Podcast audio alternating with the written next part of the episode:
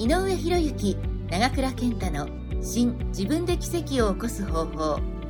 この番組では歯科医師著者経営者講演家としてマルチに活躍し続け書籍は累計130万部を超え潜在意識の世界的権威が認めたただ一人のグランドマスター井上博之と井上のデビュー作の担当編集者の累計1100万部プロデューサーの長倉健太の2人が人間関係健康お金仕事ビジネスなどを望む結果へ導く思考行動へと変えていきます。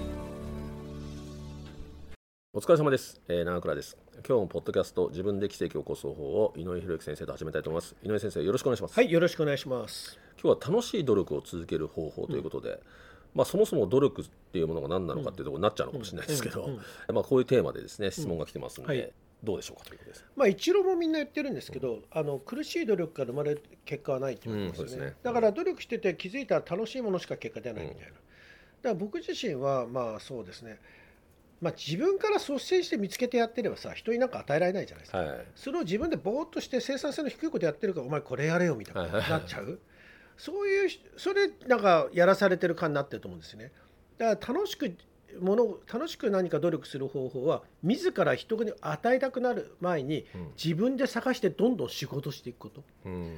から人に支持されてるうちはあ支持されるようなまだ隙間があったんだって自分に思った方がいいよ、はい。うん。そしたら全然全部の仕事が楽しいと思うよね、で仕事のやってる先の未来に何があるのかなっていうことを必ず想像した方がいいよね。うん。だから例えばなんだろう今結果でなくてもこれをやってる先にどんな大きな成果があるのかっていうふうに考えていくと今やってることが意外と楽しかったりします、うん。うん。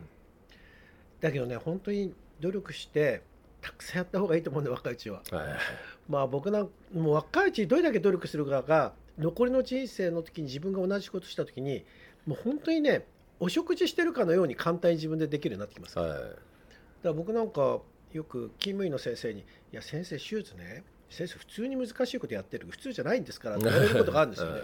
で若い時にやっていてよかったなと思いますよね。だからもう緊張もな緊張変,、まあ、変な緊張感もないしプレッシャーもないし、もう全然楽しいしうん。だからやっぱり努力する時には徹底して努力していくこと、うん。だけどその未来の先に絶対楽しいことがあると思ってやった方がいいですね。うん。そうですね。やはりこう、まあ、20代、まあ、今だと35ぐらいまでに、うんやっぱり徹底的にやれた方がいいかなっていういやもういやその時になんかやらされてる感もあっていいと思うんですよね。こんなにするのかってぐらいに思ってる人の方が絶対ねうん。うん成功すると思そうですね、まあ、うん。35ぐらいまでにねこう必死にやっていればう。何らかの結果が出るんで、うん。まあ、そしたら40代っていうのはね、うん。なんかいろいろ呼ばれたりとかすると思うんですよ。そうなんですよね。だからよ40過ぎて何もないと本当きついなってなっちゃっていやもう40過ぎて何もないってもうただのね、まあ、ゴミとは言わないけどね もう生きる素素材ゴみたいなもんですよね、だからいや、うん、まあ僕もす例えば勤務してる先生とかに、まあ、たまに言う時あるけど先生ねもうその年になったら世の中で言ったらもういらない年だからねとかね、でそれを勘違いして若い人とまあ一緒に仕事したりするとできないとうん。うんほんで蹴られたりするよって お前いい加減にしろよみたいな言われる世間は冷たいからねって、からやっぱり40までにはやっぱりある程度できるような自分作っておくってすごい大切ですよね、まあもう社会的にもちろんこう分かりやすいのもそうですし、うん。まあ、自分の中で納得するような、うん。まあ、自分コントロールしてるというかね、まあ、そういう生き方、うん。えーみたいなところってすごく重要なのかなと、うん。で、まあ、あと、まあ、最近、えーよく、えー井上先生にはお話聞くのが、うん。まあ、僕の中ではやっぱ50歳になったということで、うん。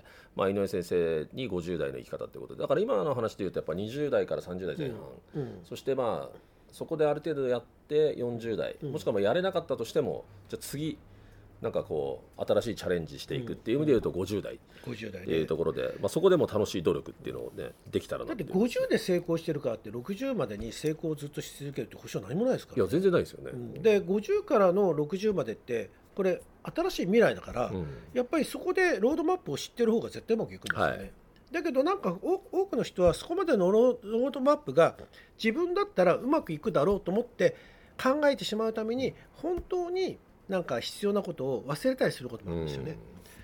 でだからやっぱりね50代ってすごくやっぱりいろんな話を聞いたりしながらやっぱり自分の中に取り入れていくのをどんどん取り入れていって、うんやり遂げられるうちへの最後のチャンスだと思いますね。まあ、本当会社員だと多分50代ってもうそこから出世ってほぼないと思うんまあ、で、出世ないですね。まあ、基本的にはねもうなんかこうまあ大企業だった人はもう子会社に行か,、されたりとか、そうだね。よっぽどこうトップ社長とかになれるような人以外は、まあ、いろんなところに行かされるという感じなのか。まあその商社でさえやっぱり残っていくとは結構きついいやきですついですよ。あれで取締役になるだって相当いやいやもう本当例えばねね藤忠とか大変だと思うんだよね。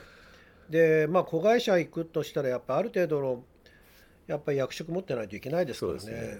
まあそう考えると結構きついなと思いますよね、うん。だからこそなんか僕も、まあ、起業しててよかったなとは思うしだから50代からの起業っていうのは本当これから結構ありだなといやいうふうに思います。50代でそのままさ普通に勤めて雇用延長とかって考えてるのも起業した方がいいよね。いやもう多分それの方が早いですね。うん、き起業して失うことの方がそのまま生きていって雇用延長するよりも得るものあるんじゃないかな、いやしかもなんか会社員としての経験も、いいか経験してれば、うん。本当に全然こうコンサルタントとか、でき顧問みたいな形でうん。雇ってくれるうん。プラットフォームも今いっぱいあるんで、うん。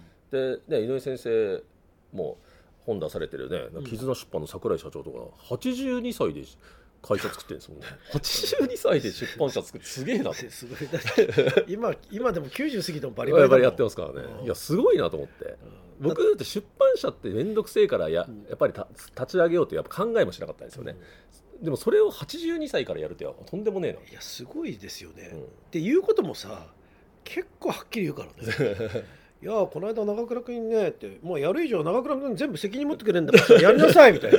いやそれみたいな。いや結構だけどまあ結構ポイント押さえてポイント押さえてますよね。押さえて行くしかねえなみたいな。行くしかもう責任あるよなみたいなね。特に今一発目なんでね。うん。いや結構そういうとこもさ分かってますいや別に分かってる、うん。すごいだって僕だって櫻井社長だって井上君さだからダメなんだよとか言って タイトル6タイトルか8タイトルぐらい作ってきて、はいそしてこういう出版の仕方とかこういうことやっていかないとダメだよみたいな、うん岡村さんがいる時に自ら書いてきたんですよ、えーすごい。岡村さんびっくりしてた。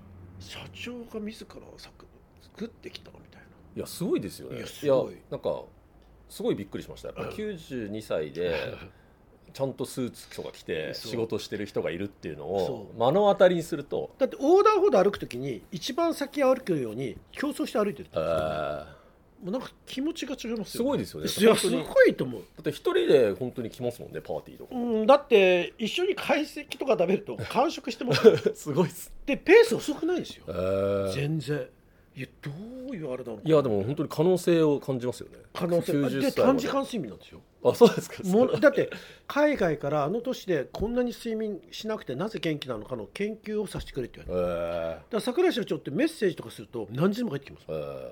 あのレスポンスって普通じゃないですか。本当に。常に元気。けど結構やっぱ頭咲いてるから中途半端に話してると結構なんかピチッとくるからね、えー。気をつけないといけない。そうですよね。いやでもすごいですよ本当に。だからそういう人見るのもあるんで、まあ本当にもう50代なんかまだまだペイペイだなみたいな。まあああいう人たちがやらせたらそうだよね。だって本当に櫻井社長はまあ職業的には僕の、ね、編集者としては先輩なんですけど、うん多分櫻井社長が全盛期の時が、ね、40前後だと思うんですよ、そうですね。その時多分まだ思われたいんですよ僕がもうそうそう。考えるとすごいですよね。すごい。だって桜井社長いや僕だからはっきり言っていいでしょみたいな、うん。いや僕だからって何も言えないでしょみたいな。桜井社長に出版業界で言える人いないでしょみたいな。すごいですよ。いやすごい。本当にすごいと思いますね。はい。まあ、なので、まあ、ちょっとねあのうん。ずれ、話はずれましたが、まあまあ、結局楽しくやれば結果も出るとそうですね。いうことを、えー皆さんに伝えたいなと思いますし、でもな何歳になっても楽しめるとは思うし今の人生、うん。とは思うのでぜひ、えー皆さんもですね楽しい努力を、えーするのがいいんじゃないかな。心がけてもらいたいなと思います。はい。はい、ということで井上先生どうもありがとうございました。ありがとうございました。本日の番組はいかがでしたか？番組では井上博之長倉健太に聞いてみたいことを募集しています。ご質問は i n f o アットマーク i n o u e h i r o y u k i c o m info アットマーク井上博之 .com までお待ちしています。